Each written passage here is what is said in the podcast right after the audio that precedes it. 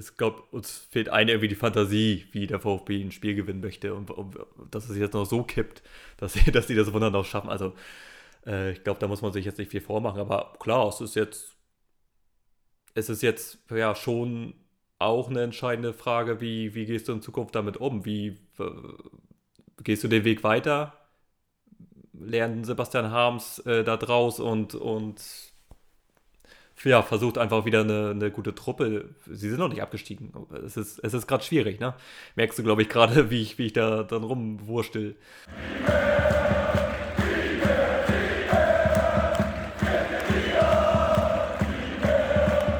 Mühlentalk, dein Podcast über den VfB Lübeck.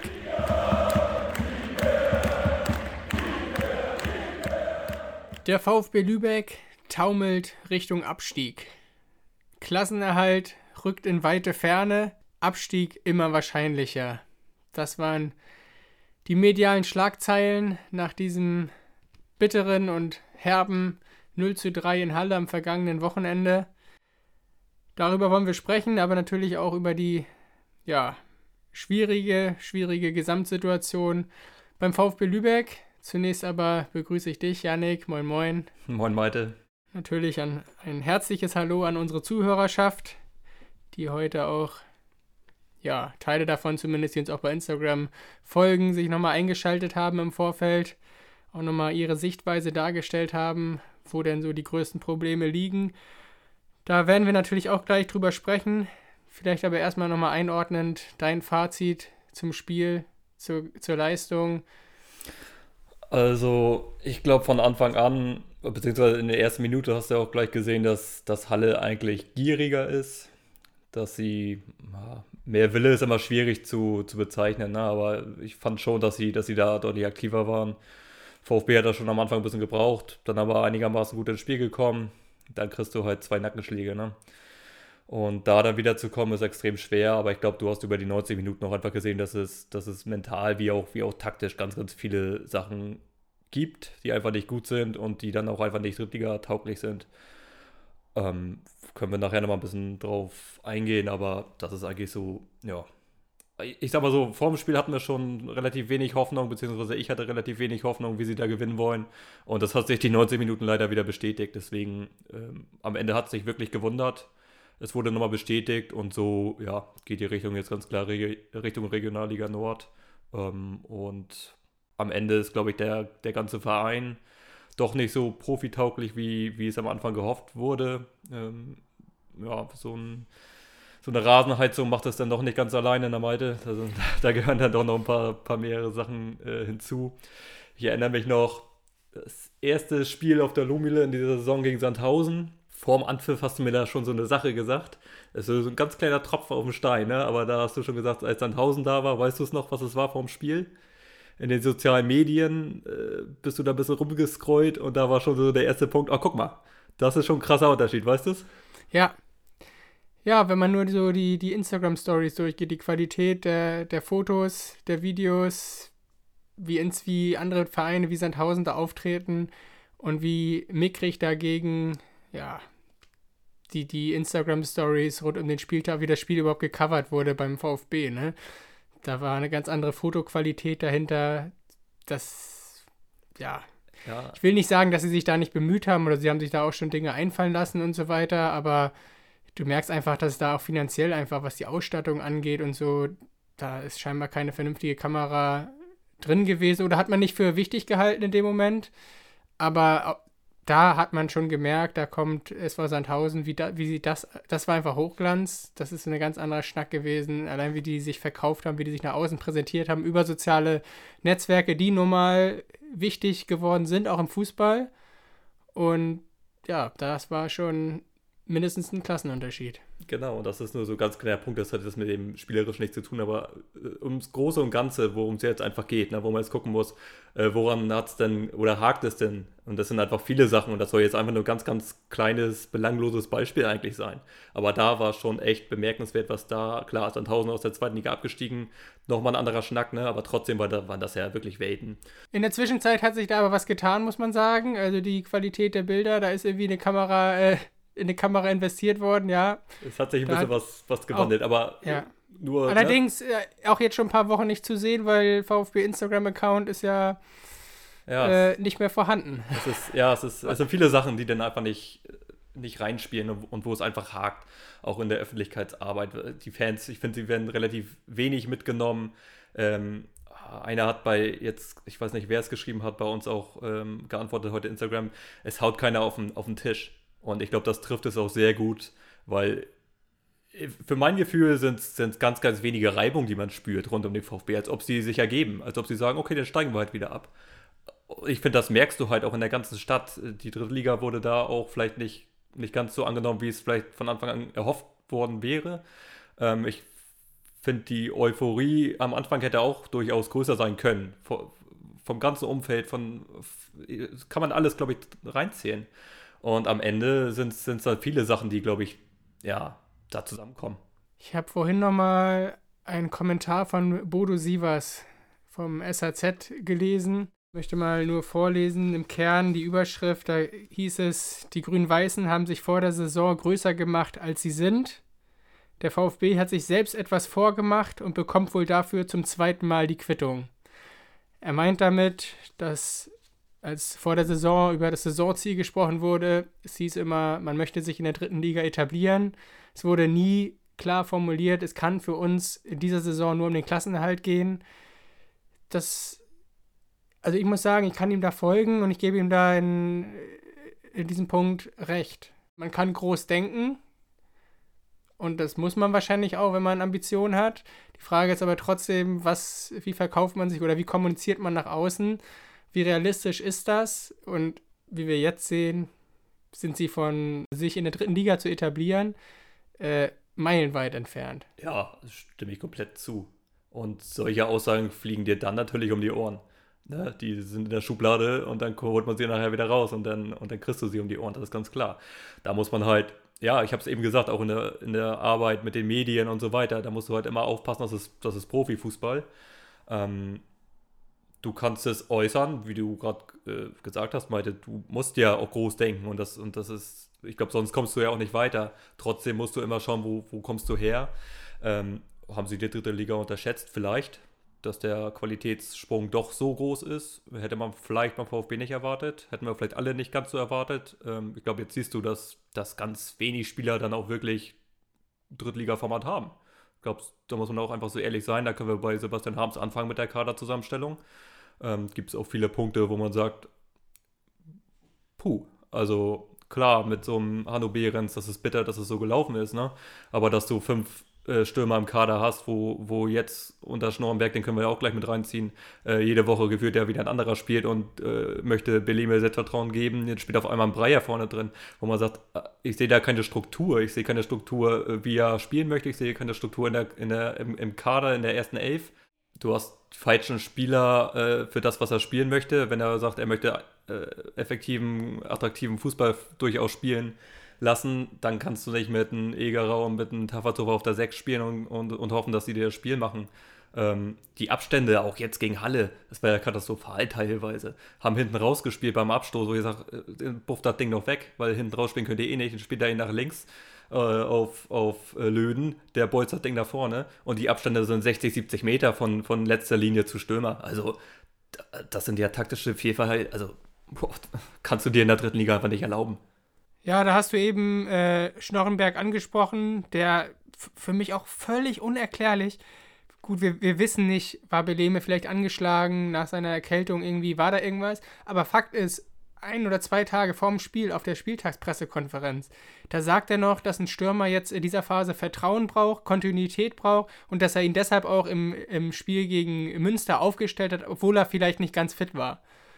Um ihn dann aber im wichtigsten Spiel vielleicht der Saison mit in Halle auf die Bank zu setzen und Stürmer Nummer 3, das war ja Breyer derzeit, Facklam ist ausgefallen, dann von Anfang an aufzustellen. Punkt 1, wo ich auch sage, für mich völlig unverständlich. Punkt 2, du kriegst gegen äh, Dresden und Preußen Münster in zwei Spielen 10 Gegentore. Du weißt, dass Halle die Stärken eher in der Offensive hat. Also, und du weißt, du darfst dieses Spiel auf keinen Fall verlieren. Wenn du dann 0-0 spielst am Ende, alles in Ordnung. So, und dann hast du eine, eine Baustelle in der Abwehr, dein Linksverteidiger fällt aus und dann stellst du da Farona Pulido als Linksverteidiger, anstatt irgendwie äh, einen etatmäßigen Verteidiger wie Mattes Daube, wissen weiß ich auch nicht, ob er angeschlagen, ob er zurzeit nicht, aber Fakt ist, der bringt Schnelligkeit mit, der bringt Zweikampfstärke mit und ist ein Verteidiger. Warum experimentierst du da mit Varona Polido auf der Linksverteidigerposition und letztendlich zwei Gegentore über welche Seite? Also mit Ansage. Ja, du siehst mich die ganze Zeit nicken gerade. Also, ähm, es gibt ja nicht nur Daube als Option. Es gibt auch einen Kastenhofer, der hinten links verteidigen Klar. kann, der es schon super gemacht hat. Der hat, äh, ich weiß gar nicht mehr welches Spiel. Ähm, gegen 60 meine ich, da hat er mal äh, Schröder aus dem Spiel genommen. Ähm, der kann es, der hat die Schnelligkeit, der hat die defensive Kompaktheit, der weiß genau, worauf es da ankommt. Ähm, und dann hast du im Zentrum kannst du eine Gruppe hinstellen, da kannst du auch einen Egerer hinstellen, der auch schon gut in Verteidiger gespielt hat. Ne, wenn du Gruppe jetzt aktuell nicht vertraust, da hast du dann doch noch Optionen. Und da bin ich bei dir. Äh, und da wurde er dann auch einfach taktisch komplett ähm, ja, ausgecoacht, kann man sagen, weil äh, Bonga ist dann über die rechte Seite gekommen, der zwei Meter groß ist, der, äh, ich weiß nicht, wie viel Kilo äh, mehr wiegt, der so richtig schnell ist. Darf man nicht vergessen. Und da muss man einfach sagen, damit ist er ja komplett, ja, das war ein richtig taktisch, taktischer Kniff, der auf jeden Fall ähm, ja, den Sieg mit, mit entschieden hat. Ne? Und, und wir, wir, wir haben es gesagt, dass die dass Halle Qualität hat. Äh, Duna Dennis, äh, das zweite Tor, äh, ist ein Sahneding, ne? Ein Sahneding. Ähm, ja. Jeder weiß, dass der, dass er extrem gut ist und, und dass er für solche Dinger dann halt auch bereit ist und, und das sind dann die, die Unterschiede, weil das ist dann die, die Qualität, in der, die du für die dritte Liga brauchst, wo ich beim VfB jetzt nicht wenig Spieler sehe. Götz Süserin hat es gezeigt, klar, der ist jetzt verletzt raus, aber auch der hat ja unter Schnorrenberg gar nicht stattgefunden, weil dann auf einmal nach und Herzog geholt wurde. Ähm, ich will jetzt nichts gegen Aaron Herzog sagen, aber wenn du so einen Spieler äh, hast, der schon gezeigt hat, von wenigen Spielern, die in der dritten Liga bestehen, Topscorer, da muss ich einen Weg finden, wie ich den stärke, wie ich, wie ich das Spiel auf ihn ausrichte. Äh, wie ich, wir haben es letzte Woche schon gesagt, wie äh, gegen Sandhausen in Sandhausen defensiv äh, kompakt stehst, defensiv äh, guckst, dass du den Laden dicht hast und dann über einen Gyzüserin äh, und über schnelle Außen irgendwie ins Spiel kommst. Und, und wenn du das nicht machst und was ich da am Wochenende gesehen habe, oh, ganz, ganz schwierig. Ja, definitiv. Und auch wenn das, wenn das Tor natürlich überragend gemacht ist, wenn du da äh, zwei Schritte enger dran stehst und die Flanke verhinderst, dann passiert da nichts, ne? Und ja. aber gut, äh, letztendlich, das sind jetzt die, die Feinheiten. Du hast es richtig gesagt, am Ende musst du gucken, wo hast du deine Stärken, die musst du noch stärker machen und die Schwächen musst du möglichst minimieren. Defensiv hatte man kurzzeitig den Eindruck nach dem Restart, dass sie wieder auf dem richtigen Weg sind. Dann haben sie aber aus unterschiedlichen Gründen teilweise auch Verletzungen, musste er rotieren, aber ja, im Endeffekt ging es überhaupt nicht auf. Du hast jetzt sieben Spiele mit Schnorrenberg gespielt, ähm, nur ein Sieg. Insgesamt habe ich mal geguckt, gegen in den sieben Spielen gegen direkte Abstiegskonkurrenten hast du ein Spiel gewonnen. Ja, das war das, das 2-1 gegen Mannheim. Und ja, insgesamt sechs Punkte aus, aus diesen sieben Spielen dann wird es einfach, wie willst du dann am Ende die Klasse halten? Das ist. Ja, und der Punkteschnitt letztendlich Pfeiffer in 18 Spielen 1,3 habe ich auf dem Zettel und Schnorrenberg äh, aktuell steht bei 1,4. Also das ist pari pari und damit. Ja, der Trainerwechsel hat sich nicht ausgezahlt. Ich glaube, das können wir so ganz, ganz klar sagen. Äh, jetzt aktuell sogar so dramatisch, dass man ja schon überlegen muss, ob man mit Schnorrenberg weitermacht. Weil die letzten drei Spiele 13 Gegentore. Ja, und jetzt kommt noch ein Punkt äh, hinzu.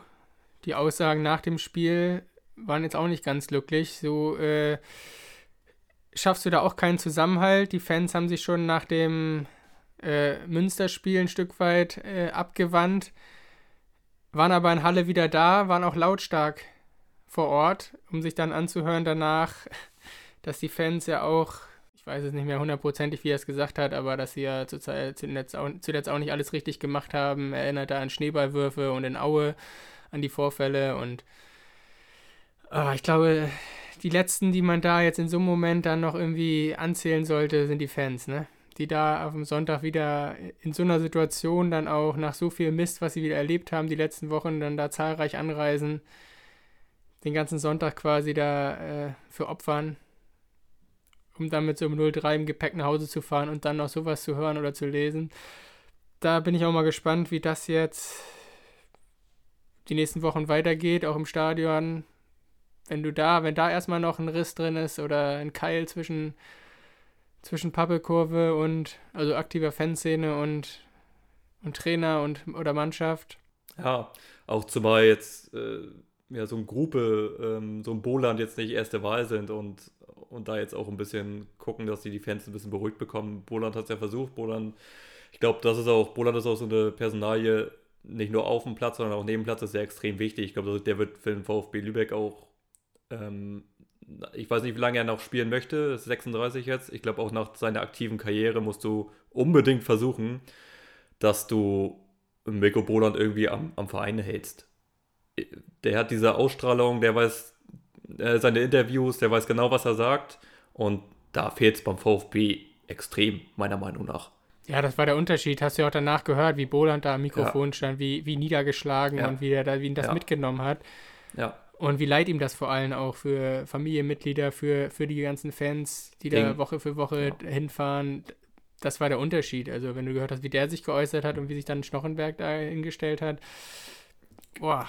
Genau, das, ist meine Meinung. Also da musst du wirklich versuchen, dass, du, dass du so einen ähm, hältst, irgendwie im Verein als Bindeglied von mir aus zwischen Sportdirektor und Mannschaft, dass du da wirklich einen hast, der für die Außendarstellung extrem wichtig ist, der genau weiß, was jetzt gerade äh, nötig ist. Ähm, weil da fehlt es beim VfB extrem. Da äh, nennen wir ein, also man hört relativ wenig, es, als ob es keine Reibung geben würde. Es mag intern ja anders aussehen, aber ich glaube, für die Fans ist es auch wichtig, dass die, dass sie sich irgendwo dran, dran halten können, dass sie eine Marschroute vorgegeben bekommen. Ich, also ich finde es relativ wenig. Ich weiß nicht, wie, ob, ob du es anders siehst. Es ist schwierig. Ich glaube insgesamt, es kam natürlich auch viel dazu. Es kam Verletzungspech dazu. Es ist ein Trinkgut, der fast das ganze Jahr fällt. Ein Königstransfer, Hanno Behrens fehlt auch, macht nicht ein Spiel in der Liga. Ja, es ist, es kommt ein bisschen was dazu. Fakt ist aber, letztendlich hat er fünf Stürmer im Kader, nicht einer hat am Ende da bisher gezündet. Zwei Trainer, wo man am Ende sagen muss, hat nicht funktioniert. An Pfeiffer, aus meiner Sicht, das haben wir auch schon gesagt, auch äh, mindestens zwei, drei Spiele zu lange festgehalten.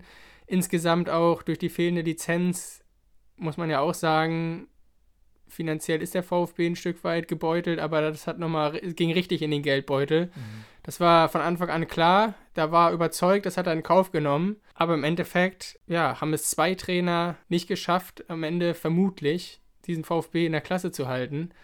Und ja, bin ich mal gespannt, wie das da auch dann bei Sebastian Harms weitergeht. Ja, wie, wie schätzt du das ein? Du hast auch nach dem Spiel, deine ersten Worte war äh, Umbruch einleiten sofort.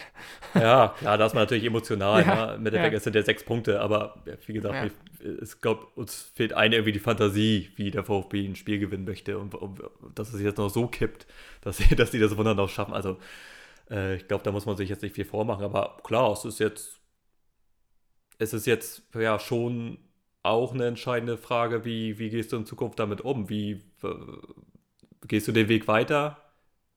Lernen Sebastian Harms äh, da draus und, und ja, versucht einfach wieder eine, eine gute Truppe. Sie sind noch nicht abgestiegen. Es ist, es ist gerade schwierig, ne? Merkst du, glaube ich, gerade, wie ich, wie ich da dann rumwurstel. Ähm, aber du musst ja viele Aspekte halt gucken. Wie sieht es finanziell aus? Wie, äh, viele haben auch einfach Vertrag für nächste Saison. Ähm, Ob es jetzt für die Regionalliga ist, das, das wird man dann sehen, äh, wer da ne, einen Vertrag hat.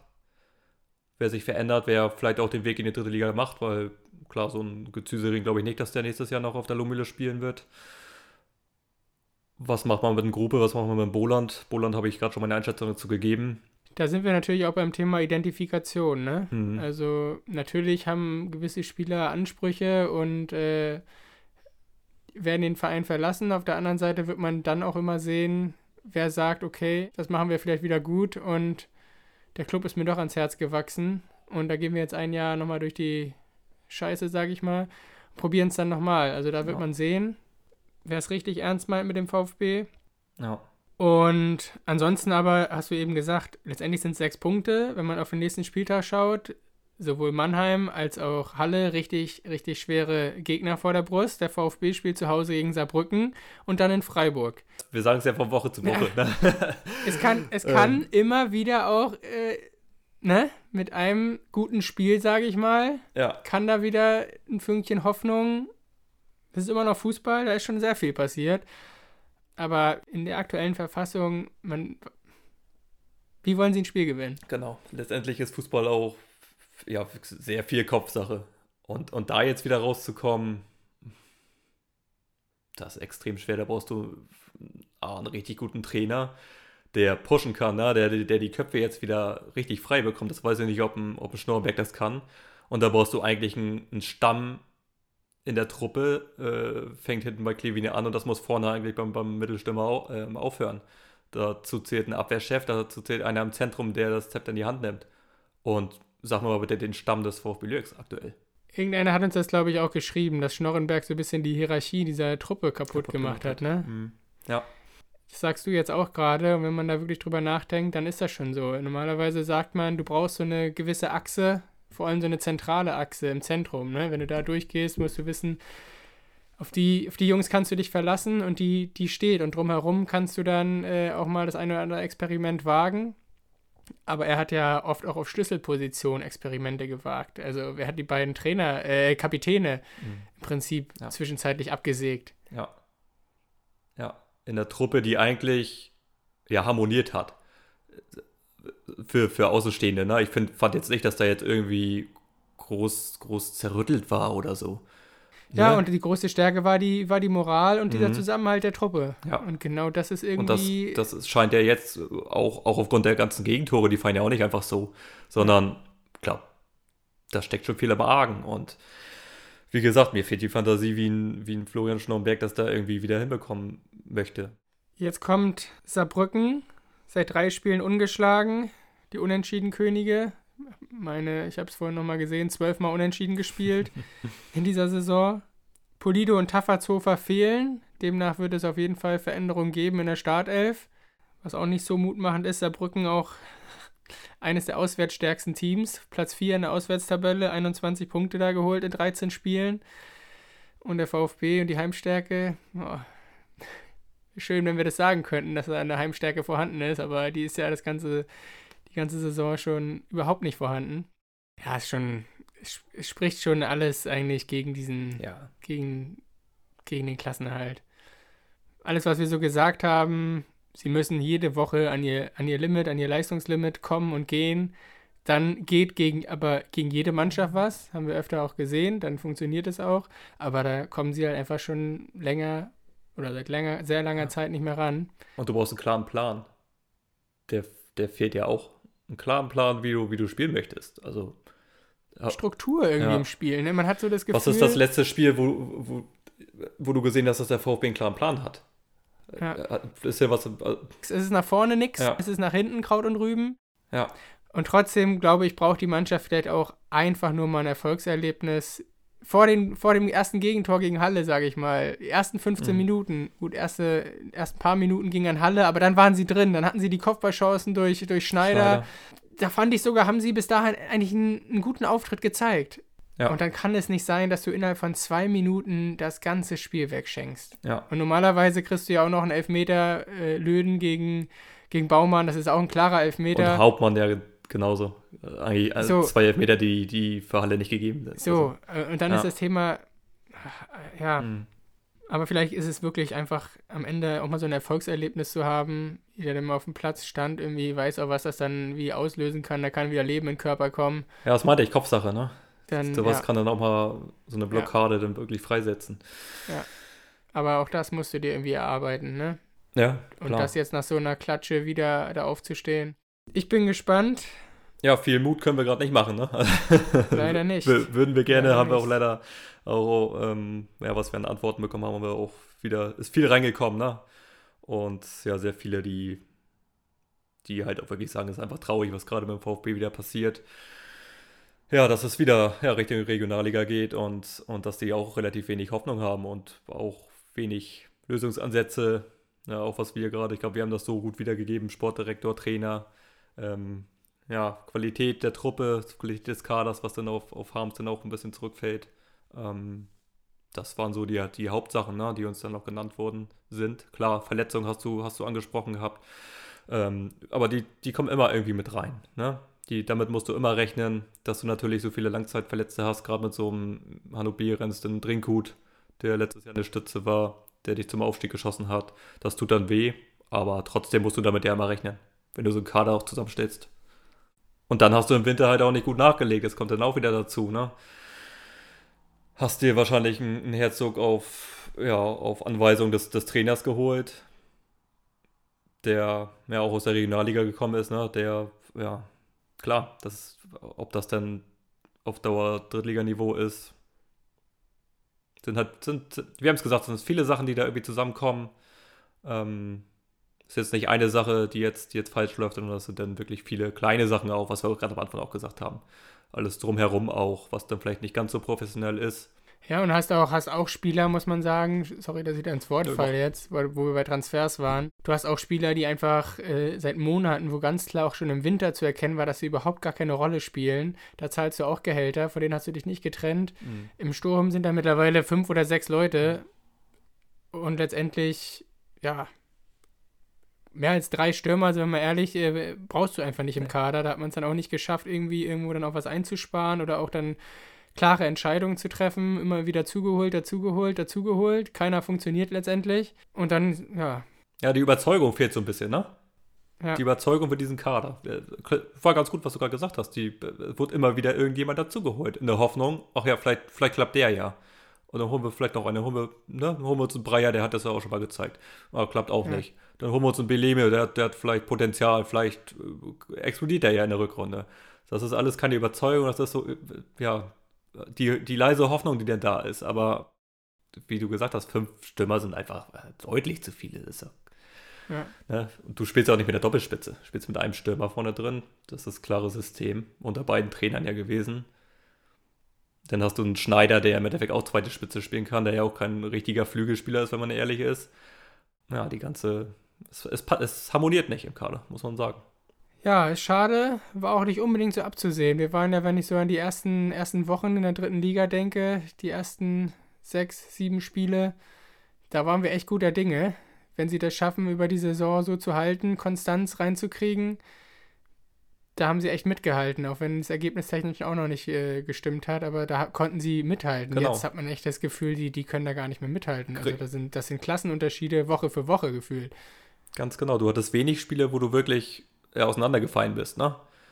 Wo man wirklich sagt, so wie jetzt die letzten drei Spiele, hast gesagt, 13, dass 13 das, Dass das nach dem Trainerwechsel ja. passiert, ja. das ist wirklich bitter. Und das ist ja. dann, ja, dann ist dieser Trainereffekt komplett verpufft hättest du dir, ja, hinterher ist man, ist man da immer schlauer, aber den hättest du dir schon jetzt hättest du den schenken können. Klar. Äh, ja, das, da muss man nicht drum herum reden. Ne? Das, Im Nachhinein war das auf jeden Fall die, die, ja, war eine, war eine schlechte Entscheidung. Aber klar, im Nachhinein bist du immer schlauer. Im Nachhinein ist auch nicht nur der Trainer schuld, sondern auch die Truppe, die auf dem Feld Nein, ne? Aber trotzdem gibt es so, auch wirklich viele taktische Sachen, haben wir vorhin ja bisschen angeschnackt. Und es ist auch für Harms, muss man ja auch sagen, es ist auch schwierig, ne? Mit den Mitteln. Ja. Vielleicht hätte man es anders nach außen kommunizieren sollen. Sind wir wieder bei Bodo Sievers. Mhm. Vielleicht auch für die Mannschaft, wenn da klar ist, es geht hier für uns nur um den Klassenerhalt, um nichts anderes. Und äh, wir werden auch mit, mit Rückschlägen umgehen müssen und immer wieder aber dieses Ziel im Kopf zu haben, es geht wirklich nur um dieses eine Ziel. Dafür hauen wir alles in die Waagschale. Ja. Als wenn man so ein bisschen vermittelt, ja, wir wollen uns etablieren. Wir haben die Möglichkeiten, vom Ka der Kader gibt es auch her. Von daher äh, sehen wir zu, dass wir frühzeitig den Klassenerhalt äh, fix machen, um uns dann um die nächsten, um die Folgesaison zu kümmern. So, ne? Das wurde ja so ein bisschen nach außen so, so kam das ja vor, als wenn mhm. man so überzeugt wäre, den Klassenhalter genau. schafft man schon ja, genau. und dann gucken wir, was die nächsten Jahre und dann können wir uns vielleicht oder irgendwie etablieren. So. Mhm. Ja. Oh, wenn man sich das mit der Realität jetzt heute anschaut, boah, Puh. ja, ja. ja. Aber es ist noch nicht verloren, es ist, sie sind noch nicht abgestiegen. Am Ende sind es sechs Punkte und wie gesagt, mit einem Erfolgserlebnis und im Normalfall äh, gewinnt Halle das nächste Spiel nicht. Dann man, man hat im Fußball schon, mal sehen, wie schon, wir dann reden. schon viele Sachen erlebt, ne? Ja. So, haben wir doch nochmal was Positives am Ende. Und damit lassen wir es erstmal so stehen. Ja. Vielen Dank nochmal an alle, die da sich jetzt beteiligt haben, die da einen Einblick auch in ihren Seelenleben gegeben haben. Ich wollte gerade sagen, ist ja auch mal wichtig, dass, ja, dass man das mal ein bisschen teilen kann und mal ja, die Sachen von der Seele vielleicht auch schreiben. Das hilft auch, so wie wir jetzt drüber schnacken. Das ist dann auch immer, immer ganz gut. Und ja, wie gesagt, wir schauen, was am Samstag gegen Saarbrücken passiert. Melden uns danach und gucken, wie dann die Lage aussieht. In diesem Sinne, schönen Abend dir. Schöne, Mach's gut. schöne Restwoche. Bis dann. Ciao, ciao. Ciao.